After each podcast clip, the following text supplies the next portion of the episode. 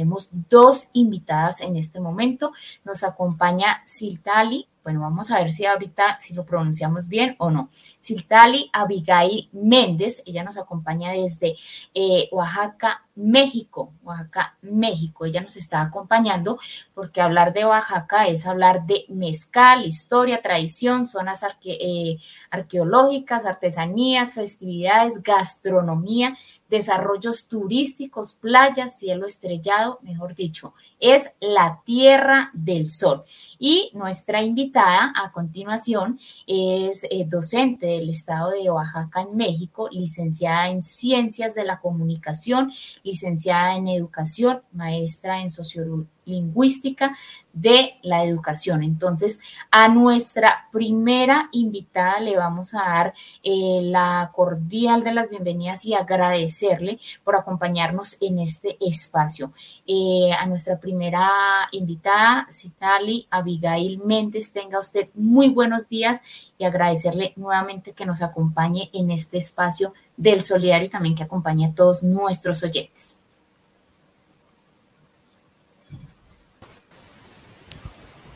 Buenos, buenos días a, todos. Eh, muchas, muchas gracias por la invitación desde, desde acá, desde Oaxaca, México. Pues es para mí un, gran, eh, una gran motivación y un gran orgullo poder eh, platicar un poco acerca de una de las mejores celebraciones que tenemos en el país. Gracias. Bueno, nuestra primera invitada ya la tenemos ahí. A continuación vamos a hacer eh, una serie de preguntas, pero también tenemos otra invitada y se trata de Yolanda Álvarez. Ella nos está acompañando desde Ibagué. Y hablar de Ibagué es de, hablar es la capital del departamento de Tolima, es un municipio ubicado en el centro y occidente de Colombia sobre la cordillera central de los Andes y eh, también entre el cañón del Conveima y también aquí hablar de Ibagué es una ciudad conocida por su patrimonio musical y cultural. Y bueno, desde allí nos acompaña nuestra segunda invitada. Ella es maestra por vocación, investigadora, docente, pedagoga e investigadora, licenciada en literatura, magíster en educación y en estudios literarios, docente en la institución educativa Alberto Castilla, Castilla de Ibagué, docente también de la Universidad del Tolima. A nuestra segunda invitada, Yolanda Álvarez. Muy buenos días y también le damos la bienvenida nuevamente aquí. Nos, eh, la fortuna, tenemos la fortuna de que nos acompañe en este espacio como lo es Vive la Noticia. Profesora Yolanda, tenga usted muy buenos días. Muy buenos días, muy contenta de estar aquí con ustedes nuevamente, de estar con Citali, conozco Oaxaca, hermoso, una ciudad maravillosa, un, estado lindísimo, Puerto Escondido, también playas bellísimas. Entonces, feliz de estar acá con Paula, con ustedes que trabajan tan duro por la educación, por todos los, eh, empleados, trabajadores de Cundinamarca y ya de otras partes, de otros departamentos del país. Bueno, a nuestras dos invitadas, muchísimas gracias y bienvenidas porque aquí vamos a hablar de este tema de Halloween, del Día de los Muertos. Y bueno, Miguelito, empecemos con las preguntas porque tenemos bastantes preguntas para nuestras invitadas. Gracias, Paulita. Sí, entonces el extensivo el abrazo de la familia Club para nuestras invitadas en el día de hoy. Invitadas eh, de México, compañera Siltali y nuestra compañera desde el municipio, la ciudad musical de Colombia, Yolanda. En alguna oportunidad hemos tenido esta, esta situación de invitarla y qué bueno que estén hoy nuevamente con nosotros. También enviar el saludo al profesor Salomón Rodríguez, nuestro coordinador del Comité de Comunicaciones, que nos ayuda con todos estos eh, contactos para poder tenerlos aquí en el día de hoy y en este tema tan especial. Entonces vamos a darle aquí la palabra a Citali desde Oaxaca, allí en, este bello país hermano de México. Y tenemos algunas inquietudes, enviando también ese saludo a todas las personas que están conectadas también allí en México, nos han dado reportes de sintonía, que bueno. Eh, para nuestra audiencia aquí en Colombia, en Citali, la celebración que ustedes eh, hacen no es usual para nosotros. En ese sentido, ¿qué significa esa celebración del Día de los Muertos para el pueblo mexicano? Bueno, la verdad es que esta celebración del Día de Muertos aquí en México, pues es la más, la fiesta más importante eh, que existe en nuestro país y eh, es considerada pues una forma de rendir culto a los antepasados, a todas aquellas personas familiares eh, y no familiares que ya, que ya murieron. Este, bueno, también creo que es, hablando históricamente, es un encuentro este, pues con, con los antepasados, como dije, pero también es una forma de convivencia, es una forma de hacer comunidad, porque cuando se celebra acá el Día de los Muertos, es eh, un gran evento en el cual se tiene que participar eh, en familia o en comunidad, este, eh, compartiendo alimentos, compartiendo trabajo, compartiendo todo lo, lo, que se necesita para poder participar en, en la fiesta de muertos, es decir, este, desde la preparación de las comidas, desde la preparación de los altares, este, la visita en los panteones, todo, todo este gran proceso que, se realiza y que tiene muchas variedades en todo nuestro país, eh, está fundamentada pues también en, la cooperación entre, entre las personas de las comunidades o entre las mismas eh, familias que, que se congregan para apoyarse y poder. Entonces es un encuentro también con los muertos, pero también es un encuentro eh, pues con los vivos. Y eh, hablando de un poco de historia, este, pues tiene su origen en, dos tradiciones, ¿no? Una tradición prehispánica de los eh, más de 60 pueblos indígenas que existen en México, pero también su, contraparte, la tradición española, que fue quien conquistó o mantuvo como colonia a, México durante eh, eh, varios siglos, entonces ahí se, se, congregan estas dos tradiciones y da origen al, eh, al, día de, al Día de Muertos. En este caso, pues convive la tradición católica y la tradición prehispánica.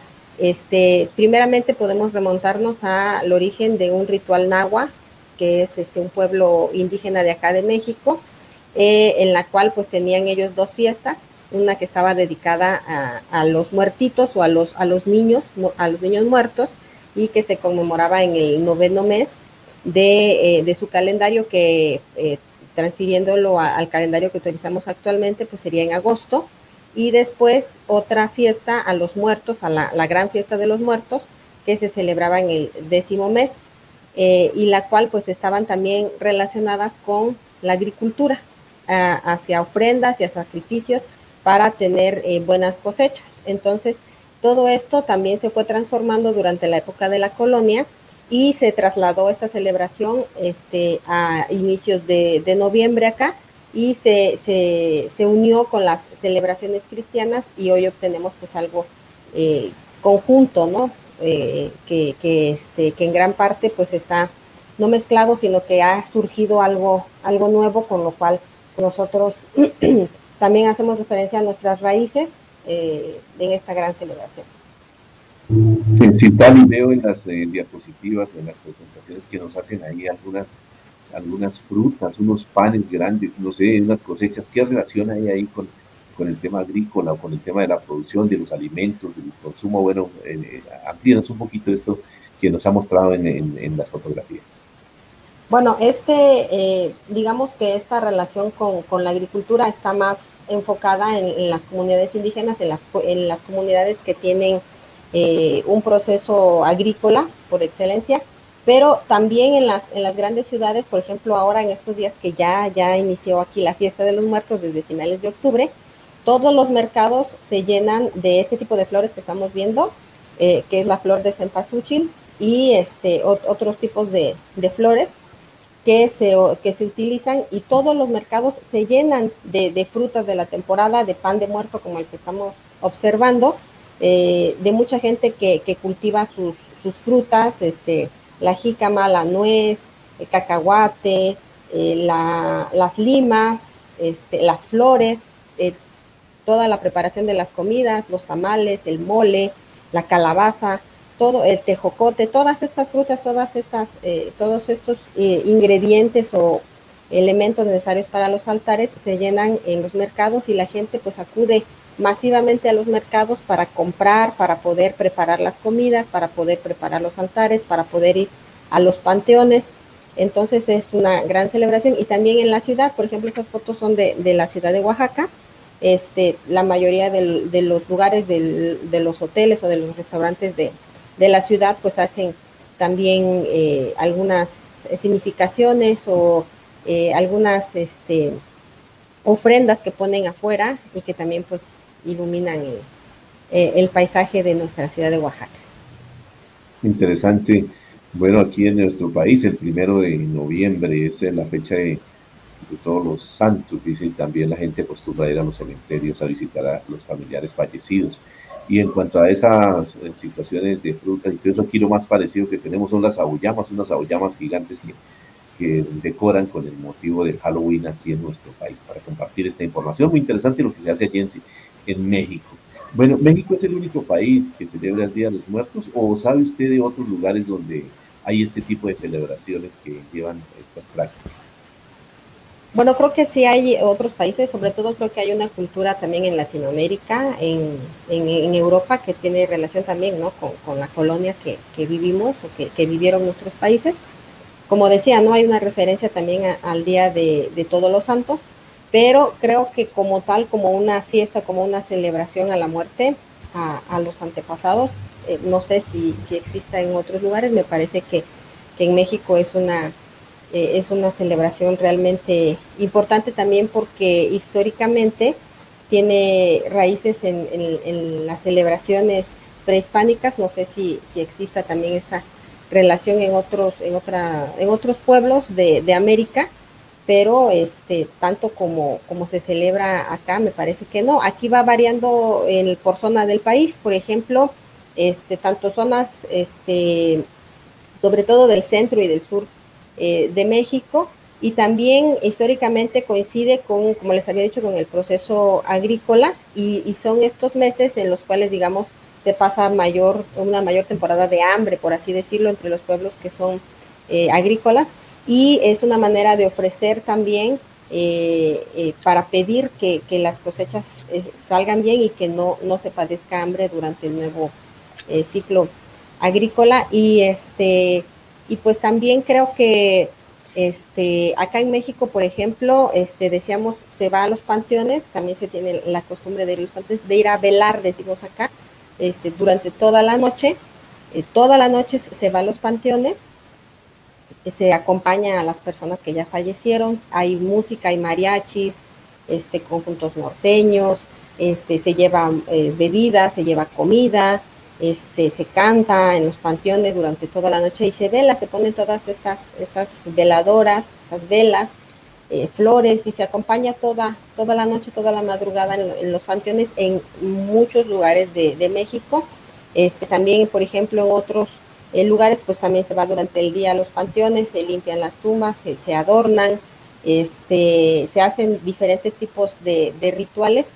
en algunos lugares de México se hacen este, durante prácticamente todo el mes de noviembre, en algunos son nada más a finales de octubre, en otros son a inicios de noviembre, pero el, día más importante es el día 2 de noviembre, el Día de los Muertos. Y este, pues también hay una tradición católica, también se acude los que son católicos, pues a las, a las iglesias a, rezar y todos los rituales también que se, que se realizan allí. Bueno, ella es Siltali Abigail, nos, nos está enviando esta información, nos está compartiendo esta información allí desde Oaxaca en, eh, el país eh, hermano de México.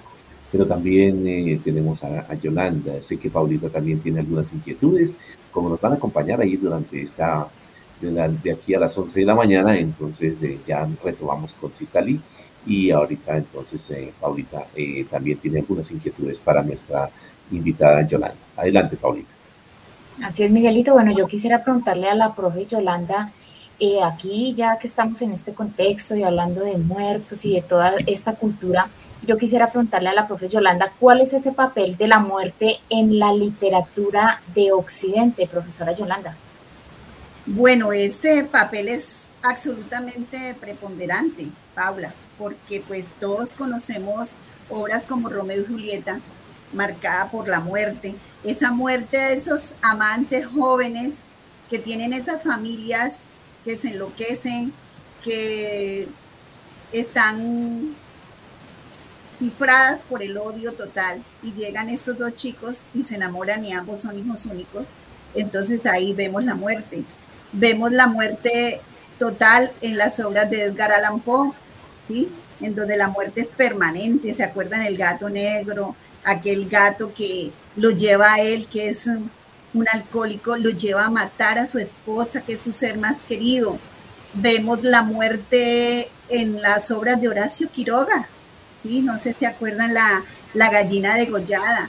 Aquellos niños que son varios, como cuatro, y resulta que todos tienen eh, pues eh, problemas, serían niños especiales que no logran expresarse, que no logran comunicarse bien, pero que aprenden a través de ver a los otros eh, hacer sus acciones, repiten acciones y la única niña de la familia que, tiene, que no tiene problemas cognitivos ni de ningún tipo de discapacidad, ellos acaban degollándola porque habían visto cómo degollaban una gallina, ¿cierto? Entonces aquí encontramos la literatura, veamos el túnel, ¿se acuerdan del túnel de sábado?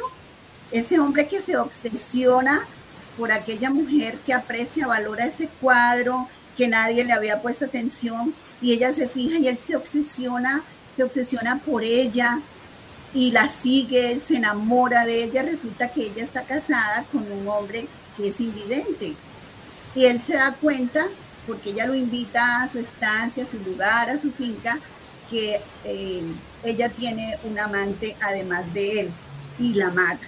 La mata y cuenta su historia, la cuenta eh, desde la cárcel, nos cuenta eh, desgarrado, cuenta cómo mató a María Iribarne.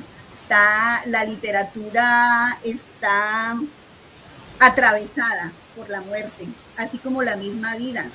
Eh, tenemos, eh, por ejemplo, quería contarles una, hay una, un apólogo. Un apólogo es una especie de microrelato mm, de un musulmán y es pequeñito, es un microrelato, se las quiero compartir. Dice, eh, un hombre vino muy temprano a presentarse en el palacio del profeta Salomón, con el rostro pálido y los labios descoloridos. Salomón le preguntó, ¿por qué estás en ese estado? Y el hombre le respondió, Azrael, el ángel de la muerte, me ha dirigido una mirada impresionante, llena de cólera.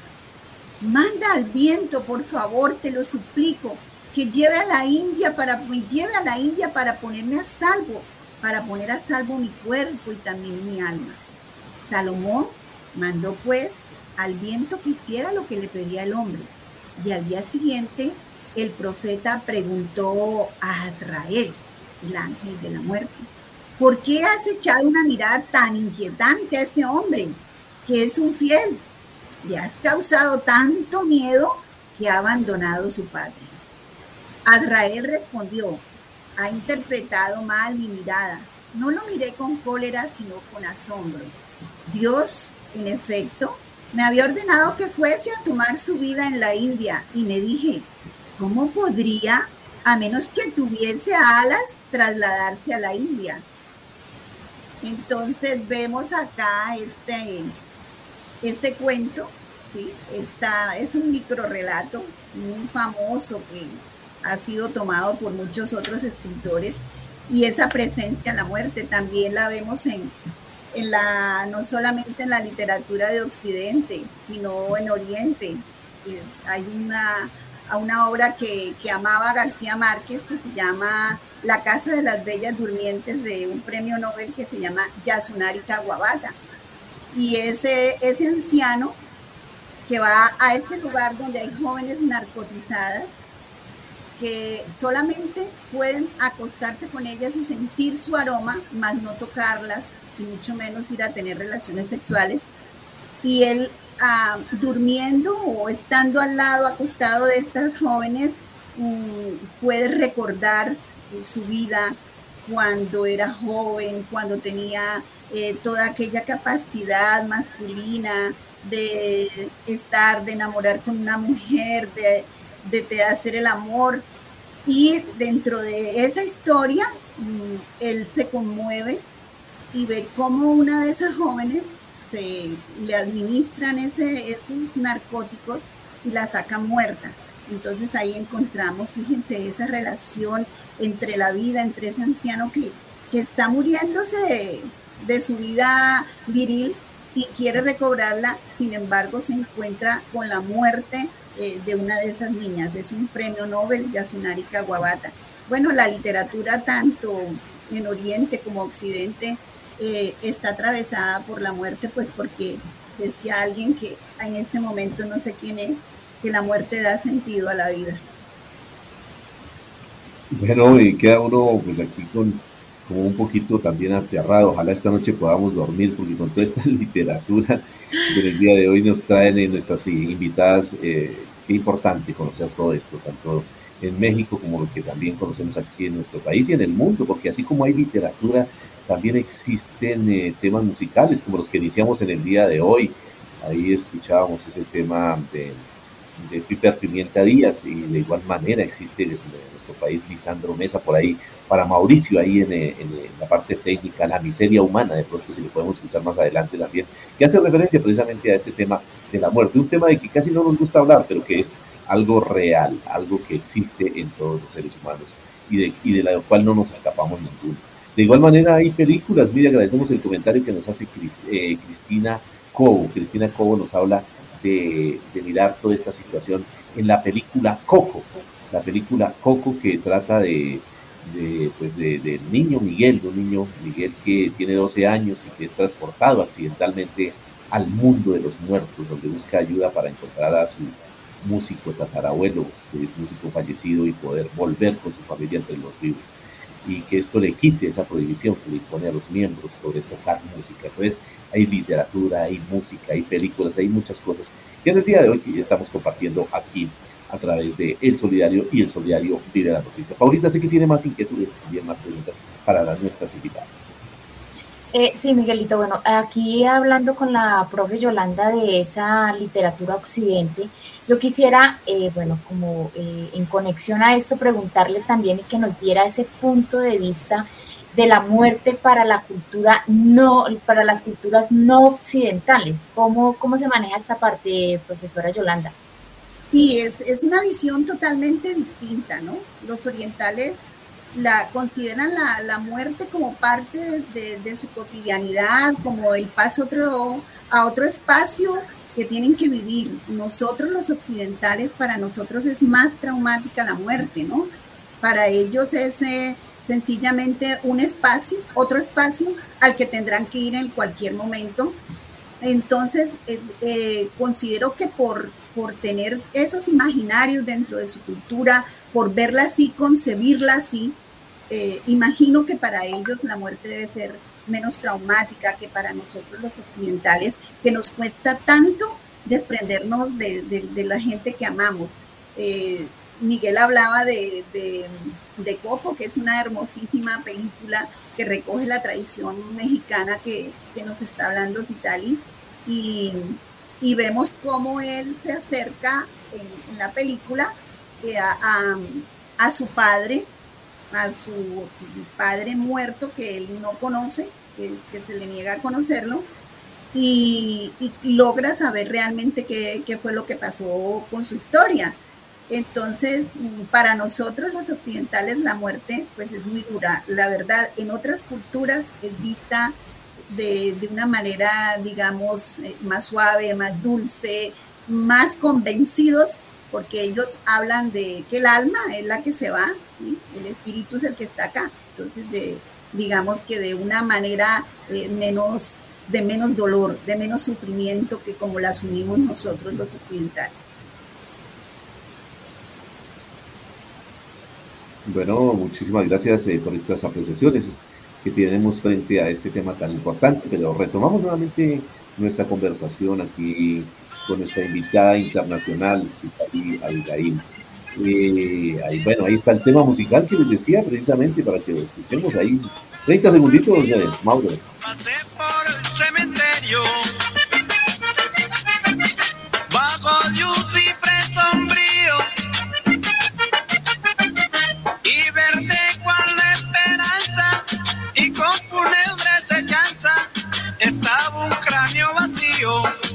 Ahí tenemos a este tema para ambientar también eh, Lisandro Mesa, un gran artista colombiano, con ese tema La miseria humana, donde habla de que todos tenemos calaveras, como dicen por ahí. Eh, eh, bueno, volviendo con Citali, quisiéramos preguntarle, allí en México, el, día, el día que celebra el Día de la Muerte, está lleno de, unas prácticas que no son usuales, como usted nos ambientaba ahorita en el resto del mundo. ¿Qué es lo más curioso? ¿Qué anécdota podemos compartir en el día de hoy de estas celebraciones? Bueno, creo que una situación que a mí me tocó vivir o, conocer, este, que me parece también muy, muy digna de, comentarles, es la manera en la que celebran eh, en la sierra donde yo trabajo, en la sierra de Oaxaca. Es una comunidad indígena, Ayuk, eh, y ellos están muy relacionados obviamente con, todo lo que tiene que ver eh, o hacer referencia al maíz, a este proceso también agrícola que yo les, les comentaba hace, hace un rato. Y ellos el día 27 de, de octubre, ellos hacen una celebración que es eh, precisamente en esa, esa fotografía que pasó, es la comunidad que les, que les menciono, es en la sierra, y ellos hacen una, celebración eh, con muchos elementos prehispánicos muy, muy, muy fuertes. Este, podemos ir viendo si gustan las fotografías que están un poquito más abajo. Eh, ellos hacen o elaboran eh, una especie de pequeñas tortillas de, maíz, pero tienen que, son como pequeñas donitas, vamos a decirlo, y las van enganchando. No, no son la cantidad que uno se puede imaginar. Siempre están relacionados ellos con el número 20 porque eh, su, numeración es vigesimal, entonces están, para ellos es un número pues este sagrado y lo van relacionando y hacen, eh, son dos ollitas que representan al padre y a la madre, es decir, a los antepasados, padre y madre, eh, este, que, que ya fallecieron o como dicen, ¿no? que han pasado a otra, a otra frontera o que han traspasado esa frontera de lo vivo y que ahora están en, en otro mundo. Y este, ellos tienen como, como meta pues alimentarlos, alimentarlos es, eh, estos días y en estas ollitas van, van echando este, toda la comida, todo lo que ellos van comiendo también eh, se los dan a las, a las ollitas, pero todo, todos estos adornos que tienen eh, no es como, lo quieran adornar, sino que tiene referencia también a, cantidad de ramas, a cantidad de pequeñas tortillitas que van poniendo y el padre de la casa es el que se encarga de darle forma a las ollitas. Eh, si se dan cuenta, ahí tiene una especie de, cara. Y son las mujeres de la casa las que se encargan de hacer esas, esas tortillitas en, los comales y de darle de, comer a las ollitas durante varios días. Y al final las, las rompen, las van a romper.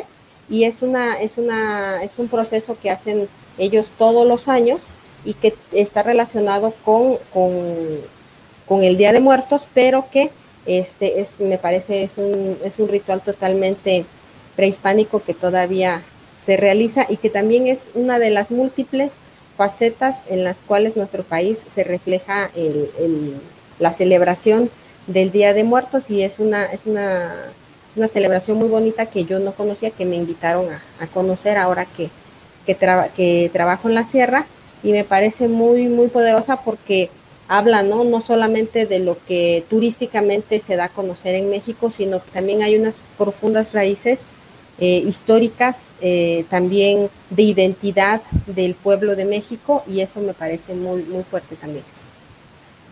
Interesante lo que nos eh, comparte aquí Citali. Aquí en nuestro país, relacionado con ese tema, también tenemos que compartir, ¿no? Aquí cuando se, se, hacen los famosos eh, huacas o se buscan las tales huacas que algunos se dedican a eso, han encontrado también el, tema del maíz unido a las, a las ollas de barro y, y a los eh, cementerios de los indígenas, en nuestro caso aquí en el centro del país, en, los, los, chipchas y todo eso, cuando han encontrado esos entierros y que mucha gente se ha conseguido también, eh, bueno, algunas riquezas en eso, bueno, también enfermedades en esa situación frente a lo del maíz y esa relación con, todo esto que estamos hablando y el tema de la muerte. Eh, eh, ¿cuál es el origen y qué comparación podemos hacer con la conmemoración del Día de los Muertos y el Día de Halloween?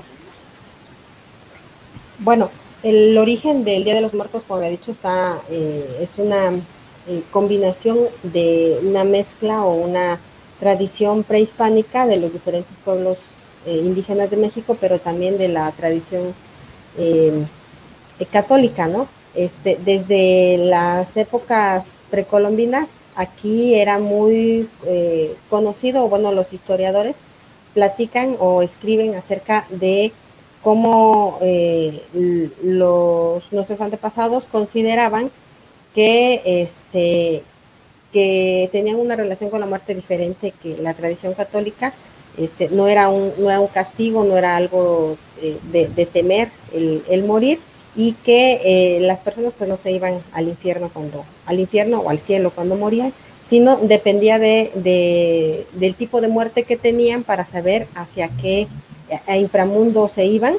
Y este eh, y a partir de eso este que, Dios los iba a acompañar o con que, que con que Dios iban a convivir en ese en ese inframundo donde donde iban a, estar y este desde, desde esas épocas se tenía relación también con los sacrificios y se hacía uso también de los cráneos de, de los muertos como parte también de las ofrendas hacia, hacia sus dioses. Entonces estaba relacionado con, con otra visión sobre la muerte y que también se viene a complementar con toda la tradición eh, católica y que ahora, pues ahora pues es una, una celebración, me parece a mí que única en, en, nuestro país, pero que este, pues contrasta un poco, vamos a decirlo así, con el Halloween, porque pues es una celebración europea que también fue traída a América, pero que ahora pues es más, digamos, un aspecto más comercial, lo veo así,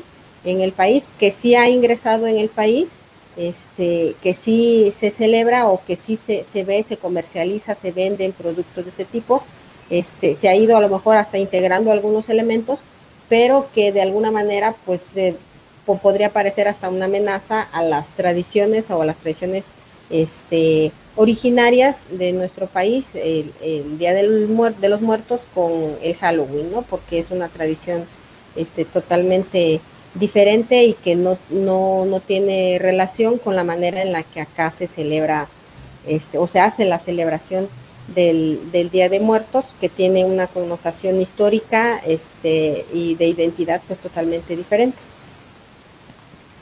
Así es. Bueno, profesora Yolanda, yo quisiera preguntarle aquí hablando con nuestra otra invitada de tradiciones, de cultura, eso. Yo quisiera conocer desde su perspectiva como docente eh, eh, si esta celebración del Halloween se aleja de una tradición y podríamos decir que se acerca a una fiesta comercial.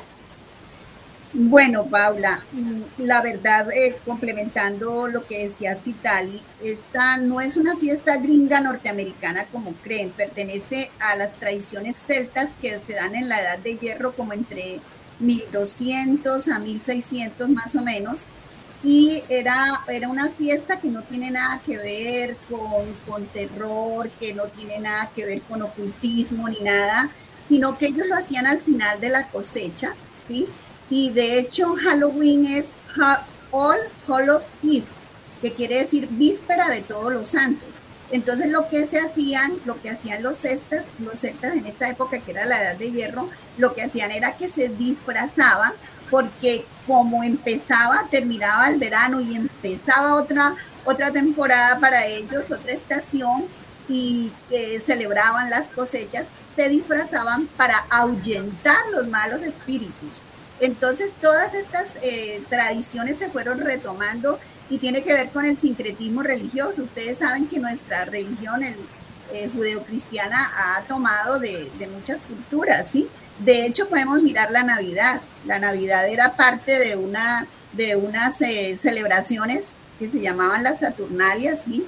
que eran al dios Saturno y era el 25 de diciembre en Roma y se celebraba, era un intercambio de regalos, lo que se hacía durante esta época. Entonces, fíjense que nosotros en Navidad eh, hacemos intercambio de regalos. Entonces, las culturas eh, se van mezclando, van pasando de tradiciones, llegando. Y yo, pues, la verdad es que si incentiva el comercio no me molesta para nada porque cuántas eh, mamás de, mis estudiantes no hacen disfraces y durante esta época pueden ganar su dinero haciendo los disfraces. Y en cuanto a, a lo que veo con ocultismo, no le veo tampoco que tenga nada que ver con eso. Y lo que sí es que nuestros hijos y los niños hay que cuidarlos, pero hay que cuidarlos todo el tiempo. Obviamente habrán sectas que aprovechan estos espacios eh, pues para hacer, eh, para hacer el mal. Eh, pero a mí sí, se incentiva el comercio, se incentiva que las personas vendan un disfraz, que hagan una máscara, que los niños se disfracen, que les guste, pues no me parece negativo realmente. Así es, profe Yolanda. Bueno, eh, profesora Yolanda, sabemos que actualmente las comunidades escolares se han venido afectando pues por lo que actualmente nos ha tocado vivir, como lo que en este momento está es eh, la pandemia del COVID-19. Mi pregunta es, ¿podemos decir que esta pandemia nos acercó a un discurso y por supuesto también a imaginarios acerca de la muerte? Bueno, nos enfrentó, nos enfrentó a lo, lo que vivimos a diario. De todas maneras, ustedes saben que en nuestro país muere cantidades de personas diarias por dengue, un gran número de personas por hambre. Siempre nosotros los colombianos como muchos seres humanos mirando lo que pasa en la vecindad y con problemas gravísimos, porque aquí se nos muere gente de hambre por cantidades todos los días, ¿sí? En La Guajira, sí, pero también cerca de mí, cerca de mi colegio, yo tengo cinturones de miseria.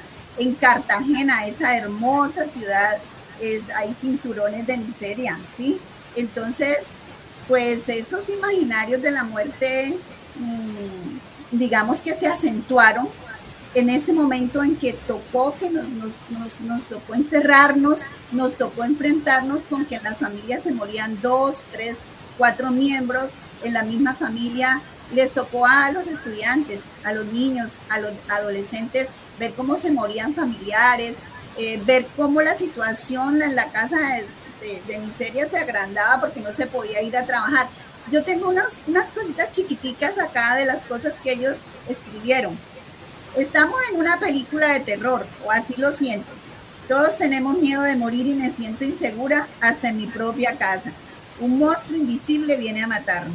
Esto lo escribe una niña de séptimo grado.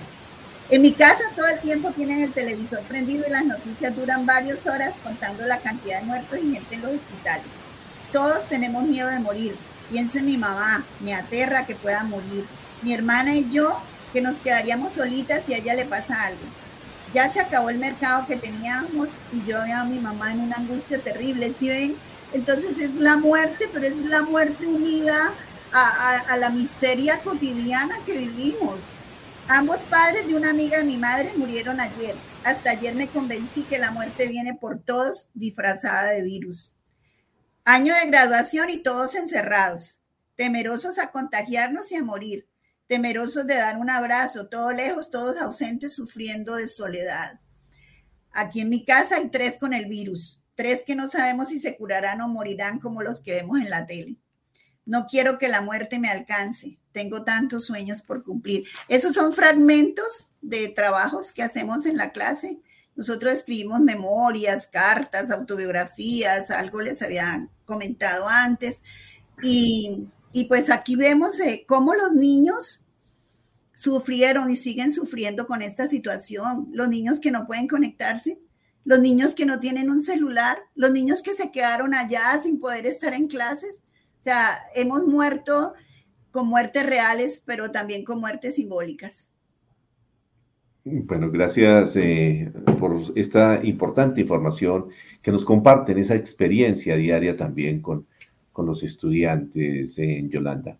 Eh, bueno, eh, tomando nuevamente aquí con eh, Siltali, quisiéramos en estos, son las 10 de la mañana, 51 minutos, en estos 9 minutos restantes del programa que nos ayudaran también con las siguientes inquietudes, así como de manera muy concretica. Existe una exaltación de la muerte desde los ritos y las prácticas que hacen los carteles del narcotráfico en México. Esta afirmación, ¿qué relación hay entre la muerte y el tema del narcotráfico? Pero quisiera aprovechar de una vez para que nos abordara lo siguiente. ¿Qué es la Catrina? ¿Qué es la Santa Muerte para México? ¿Y qué es el pan de muerto? Pues ya nos hacía referencia con las fotografías un poquito a eso. Quisiéramos como eh, en, este, en esta pregunta que he redondeado avanzar en estas informaciones desde México con la compañera Siltal.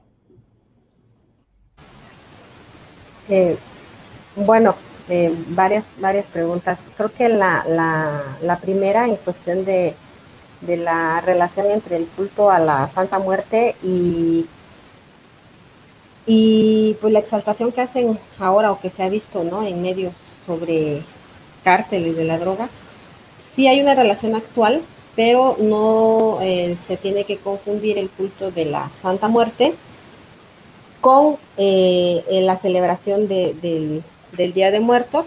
Este, son cosas diferentes. Este, una antropóloga de apellido Perdigón, que es, este, es una importante antropóloga acá en México, ella hace un estudio sobre la Santa Muerte y encuentra también sus orígenes eh, en la época colonial, pero con, un, con ingredientes eh, católicos, ¿no?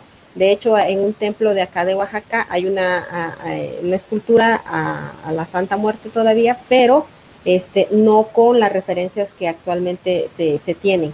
Eh, este culto, como por así llamarlo, surgió ya como tal o como se conoce ahora eh, en las décadas de los 50 y 60 acá en México y estaba relacionada este, con eh, pedir, con orar este, a, la Santa Muerte todas aquellas personas que consideraban que tenían un trabajo de peligro, un trabajo que pudiera eh, ocasionarles la muerte, ¿no? Por el estilo de vida que tenían o por el tipo de, trabajo que realizaban.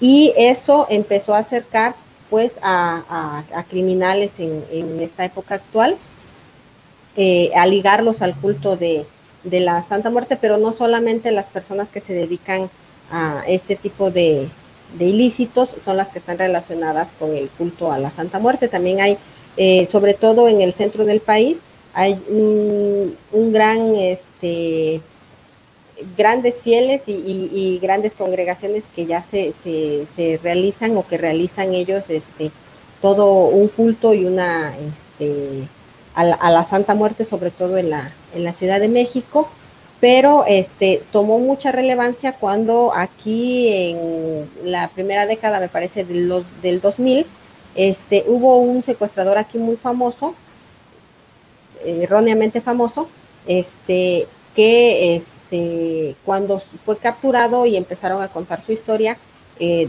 dieron a conocer que él era eh, devoto de la Santa Muerte y ahí adquiere también esa, esa, ese ligue con, eh, con los grupos criminales. Pero de hecho, por ejemplo, acá, este, como decía la, la, la, compañera Yolanda, hay también una relación, ¿no? Este, entre, entre la muerte, más allá del culto, entre la muerte y los grupos criminales, porque México pues está padeciendo una, bueno, una gran, una gran guerra contra, contra el pueblo. Eh, disfrazada de, guerra contra, contra el narcotráfico, que aún se mantiene, aunque eh, el gobierno actual no lo ha querido llevar como emblema como, como los gobiernos pasados, pero aquí en México pues tenemos zonas donde no se puede ni siquiera eh, transitar, donde hay pueblos que están secuestrados por el narcotráfico, eh, muchos pueblos que han tenido que ser desplazados de sus comunidades porque el narco llega, entra y les quita casas, terrenos y todo, donde se han apropiado, donde hay eh, miles de desaparecidos, de muertos, de decapitados, y, se ha vuelto una cotidianidad terrible porque ya no hay eh, un asombro, un espanto, pues, ¿no? De, de, la gente porque se está viviendo situaciones tan, tan, tan fuertes que creo que ustedes pueden comprendernos muy bien porque han vivido este triste proceso también como pueblo y es, es terrible que llega a un punto en el que se ha vuelto cotidiano eh, toda esta eh, pues toda esta terrible situación y también se ha, se ha envuelto un poco con eh, lo que decíamos de, del culto, ¿no? Que a la Santa Muerte que se ha magnificado, pero, pero sin creo un conocimiento claro, ¿no? De mucha gente que, que está allí solamente como quizá algunos por moda y algunos porque pues realmente tienen este interés en, en, en adorar a la, a la Santa Muerte. Y en cuestión de la Catrina, bueno, la Catrina es un personaje que es ahora muy popular en la época de muertos, en, la, en esta época, pero que eh, en realidad eh, la, la, realizó por primera vez un ilustrador, un caricaturista que ilustraba periódicos en la, de, en, a finales de, de 1800 y a inicios de 1900 algunos de los periódicos que eran una crítica política al gobierno de Porfirio Díaz en, esa época y él eh, dibujaba calaveras y él le llamaba eh, calavera garbancera, así le, ponía él, y era una crítica a aquellos nuevos ricos o aquellos que decía él tenían sangre indígena, pero que negaban esa sangre y que querían ser como aquellos ricos europeos de la época en la que él vivió. ¿No? Era un poco como negarse a sí mismos y él era una crítica que hacía con estas calaveras y, este, y una crítica política a la manera en la que, miserable en la que vivía el, eh, pueblo en aquella época también, que eh, eh, años después o muy pocos años después inicia la revolución aquí en México. Y después se populariza gracias al, pintor Diego Rivera, que es el que la, la, extrae y la coloca en uno de sus murales más famosos y de ahí ya se empieza a popularizar. Y el pan de muertos para nosotros es la felicidad, porque es deliciosísimo y se hace con, con, pan, eh, con yema, con yema de huevo.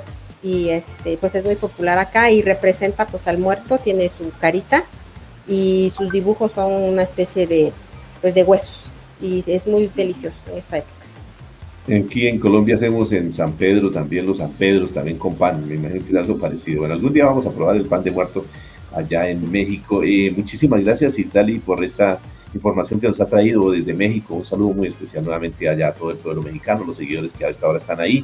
Y pues eh, le recomendamos a, a también que así como hay ritos y para espantar a los espíritus malignos, aquí en Colombia necesitamos algún rito, un rito también para espantar, pero a los vivos corruptos que desafortunadamente también existen. Bueno, mensaje final de 30 segunditos de, para despedirnos, Itali.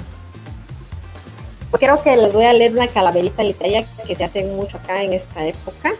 Y dice, en este mes singular, en que todo es fiesta y danza, recordamos con amor tradiciones y alabanzas. A nuestros seres queridos les ponemos un altar, pues sus almas y latidos los sentimos regresar. Así que los festejamos con grandes piezas de pan, colocados en altares con flores, velas y mezcal. Bueno, muchísimas gracias desde México, Citali, por esta información. Un abrazo muy especial a, a, todos nuestros compañeros maestros allí en México y a Citali por esta información que nos ha traído en el día de hoy. Desearle que esté muy bien en estas celebraciones que precisamente son este fin de semana. Eh, bueno, y también pasamos a, a, despedirnos con Yolanda, ese mensaje final, eh, Yolanda, también para los seguidores a esta hora de El Solidario Vivienda. Bueno. A ver, quería compartirles un, un epígrafe chiquitico. La conciencia plena de la muerte provoca a veces un cambio radical en la persona. Sin embargo, la muerte es una fuente primaria de angustia. Bueno.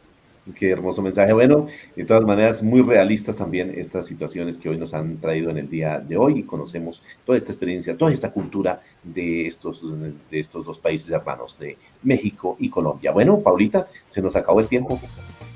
Así es, Miguelito, se nos acabó el tiempo. Nuestras dos invitadas, muchísimas gracias. Recuerden que en cualquier momento aquí está su programa eh, para que nos acompañen en una próxima oportunidad. Las puertas del Solidario estarán siempre abiertas ya lo decía nuestro compañero Miguel Camacho, para nuestros eh, docentes mexicanos, para nuestros docentes colombianos y para todas estas personas que quieran aportar a la educación. Bueno, eh, a todos recomendarles eh, las medidas de bioseguridad, hay que seguir con las medidas, hay que seguirnos cuidando y sobre todo a tener mucho cuidado este fin de semana para las personas que salen con sus niños, a cuidarlos muchísimo, a cuidarse en ustedes también. recuerden que tenemos una cita el próximo sábado, que tengan todos un feliz fin de semana. Gracias, Pablo y Miguel. Abrazo. Gracias. Gracias. Gracias. Gracias. Chao. Feliz puente.